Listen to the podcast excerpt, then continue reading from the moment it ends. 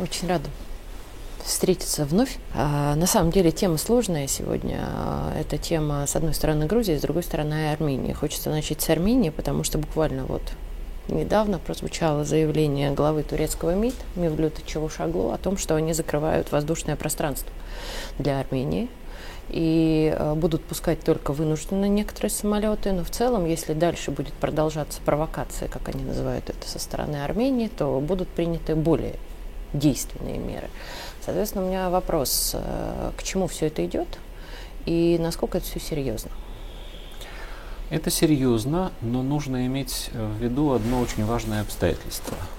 В Турции, как мы не раз объясняли нашим зрителям, происходят выборы. Выборы сложные, и нынешнее турецкое правительство во главе с султаном Реджепом Эрдоганом может эти выборы и не пережить. Мы, конечно, надеемся, потому что Эрдоган для нас лучший вариант, что он выборы выиграет. Ну, откровенно говоря, Более именно мы того, и говорили, что он не выиграет первый этап, но при этом будет лидером. И это прозвучало в нашем эфире да, твоими словами. Можем... И мы предугадали это на 100%. Совершенно верно. И дело, дело идет ко второму туру. Второй тур, если он состоится, состоится 28 мая. И турецкое правительство, нынешнее правительство Эрдогана, делает все, чтобы своих избирателей убедить. Это самое патриотическое из патриотических турецких правительств, которое защищает интересы турок. Как бы мы к этому ни относились, а мы должны к этому относиться негативно, конечно, для большинства турок сегодня армяне это кровные, смертельные исторические враги, и это взаимно. И, конечно, давление, которое Турция оказывает на Армению, играет в плюс действующей власти в Турции. Это причина номер раз того, что происходит. Причина номер два того, что происходит, гораздо менее приятная для нас. Если бы Россия сейчас могла, ну пусть не всей своей силой, но существенной части своей силы вмешаться в армяно-азербайджанские взаимоотношения, то, конечно, ситуация там была бы существенно иной. Турция никогда не позволила бы себе так себя вести в Закавказье, если бы у России были свободные силы для того, чтобы взаимодействовать в Закавказье со своими союзниками, почти союзниками и противниками. Грубо говоря, если бы Россия не была так э, занята на Украине, то все там вели бы себя приличнее. Поэтому, э, как совершенно справедливо говорит политолог Сергей Марков, все, кто ведет себя сегодня неприлично по отношению к России, делают это именно потому, что Россия до сих пор не одержала решительную победу на Украине. От решительной победы на Украине для нас зависит абсолютно все. Но есть и еще один момент, на который часто не обращают внимания. Когда с севера по отношению к Закавказью смотришь на всю на эту ситуацию, то кажется, что взаимоотношения бывших э, республик Советского Союза или, если угодно, бывших провинций Российской империи, значит, Северного Азербайджана и Армении – это и есть те взаимоотношения, которые мы рассматриваем, по поводу которых мы разговариваем. В них вмешивается Россия как э, сеньор, так сказать, Армении, а не по отношению к нам вассал, и в, в некоторой степени сеньор Азербайджана. В них вмешивается Турция, по отношению к которой Азербайджан это младший брат. И нам кажется, что это все. При этом нам так кажется, потому что мы плоховато знаем историю, в том числе родную историю. Это большой грех. Историю надо знать, потому что если ты ее знаешь, ты понимаешь одно очень важное обстоятельство. Нынешний Азербайджан – это примерно одна треть от Азербайджана, который существовал не так уж давно, всего лишь в XIX веке, в первой его половине, в составе Персидской империи, которую мы теперь, как и они сами, называют словом Иран. И для Ирана и в частью этого Азербайджана, в кавычках разумеется, частью этой провинции была и нынешняя Армения. Ереванское ханство это тогда называлось.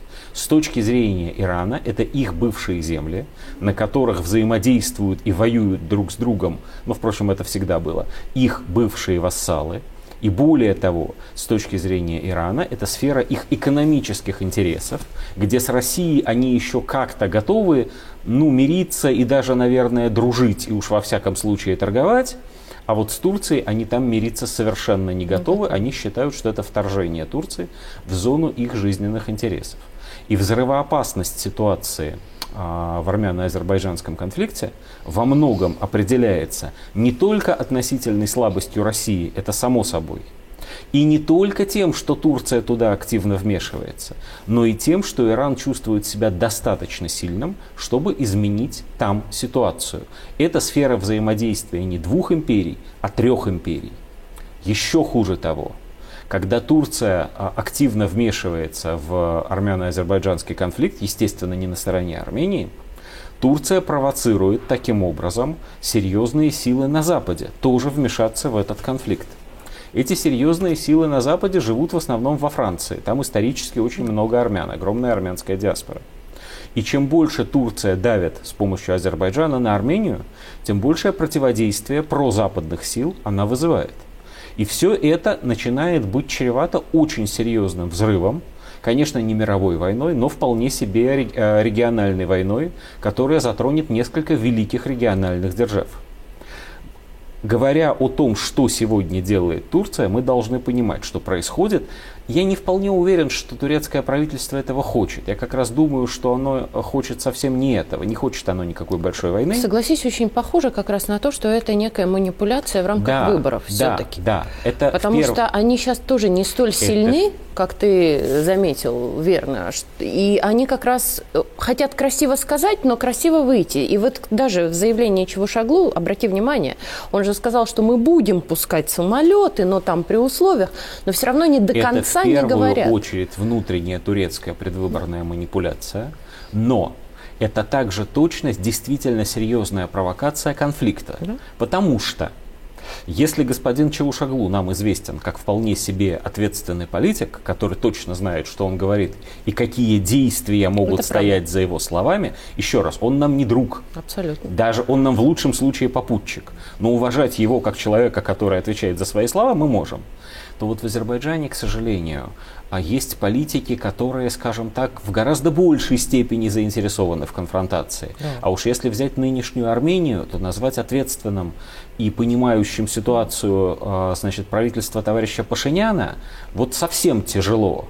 Потому что товарищ Пашинян, он а, это даже маятником не назвать. Это такая мышь, не знаю, в мышеловке, которая мечется от, от одного выхода из этой мышеловки к другому. То к России, то к Азербайджану на поклон, то, то попытается с Турцией про что-то договориться, то к Франции, то что-то какие-то в, в, в адрес Ирана делаются пасы не вполне понятные, то, значит, иранские бизнесмены начинают быстро-быстро скупать недвижимость в Ереване, то опять бежим, кланяемся Азербайджану. И вот эта безумная хаотичная классическая его политика, она тоже неизбежно провоцирует тех, кто сильнее, на то, чтобы задать себе вопрос, может уже пора, пора. это все у него отобрать? Вот. И когда он, э, э, он же, его никто за язык-то не тянул, когда он сказал Давича, э, что вот, значит, надо рассмотреть вопрос о возвращении к границам а, Республики Армения в составе Советского Союза. То есть он сам собственным языком призвал своих же армян отказаться от Карабаха. Ну и чего его теперь не забирать Азербайджану с Турцией? И какую позицию, простите, Россия должна занимать, Когда сам, если да, союзник Пашинян. говорит, да давайте отдадим. А что русские солдаты тогда там делают? Они кого от кого защищают, простите? От политики самого же армянского премьера? Вот. Это очень сложная ситуация, которая будет, к сожалению, делаться все сложнее ровно до тех пор, пока Россия не сможет повернуться к Закавказью лицом. Еще коротко как раз хотелось бы как раз по Грузии, потому что мы же понимаем, что сейчас вот да. этих очагов все больше и больше, но по Грузии, наоборот, по-моему, хорошая история произошла. Во-первых, армия Грузии не будет участвовать в учениях НАТО Defender 23. Это было заявле- заявлено абсолютно Реплика официально. в сторону. А что, у Грузии все еще есть армия? Ну, это шутка. Да. Злой ты. А, но дальше другой момент. А, уже, собственно говоря, мэр Тбилиси заявил, что введение санкций против России было бы самоубийством, а народ совершенно совершенно не хочет повторения войны 2008 года. Более того, мэр все-таки это правящая партия, это он ставленник. Это огромная мудрость со стороны мэра Тбилиси, для меня, честно говоря, неожиданная, особенно после попытки их Майдана, которая была да. совсем недавно, которую мы тут тоже обсуждали. Прозрели? Ну, как прозрели? Понимаешь, э, кошелек – это такая вещь, которая не дает ошибаться. По крайней мере, в том смысле, откуда ну, знаешь, там деньги появляются. ошибается и ошибается. Пашиняну-то кошелек наполняют сразу с нескольких сторон. А вот у Грузии в этом смысле все просто. А, либо мы торгуем с Россией и продолжаем жить, Да. Ну, разумный грузинский да. политик должен так рассуждать. Любить русских при этом не обязательно. Обязательно, чтобы они покупали грузинское вино и приезжали боржоми. в качестве туристов. Да, боржоми еще. Вот. Либо, простите, мы сидим и э, остаемся совсем без средств к существованию, вежливо говоря, потому что Запад нам столько не даст и не давал никогда. Да и Запад ехать а в больше, Грузию отдыхать не очень а хочет, больше откровенно взять говоря. Неоткуда, Ниоткуда. потому да. что Турец, Турция, ну, она имеет некие незначительные экономические интересы на фоне России незначительные в Батуми что-то туда вкладывает, но кормить Грузию Турция точно не подряжалась, она ей не нужна. Вот. И когда ту, Грузии, значит, говорят из Европы, давайте вы введете санкции против России, это выглядит таким образом. Давайте вы уморите голодом собственных детей. Грузины почему-то с этим не, не хотят, согласны. Да, Какая неожиданность. Ну вот как-то так. Спасибо большое.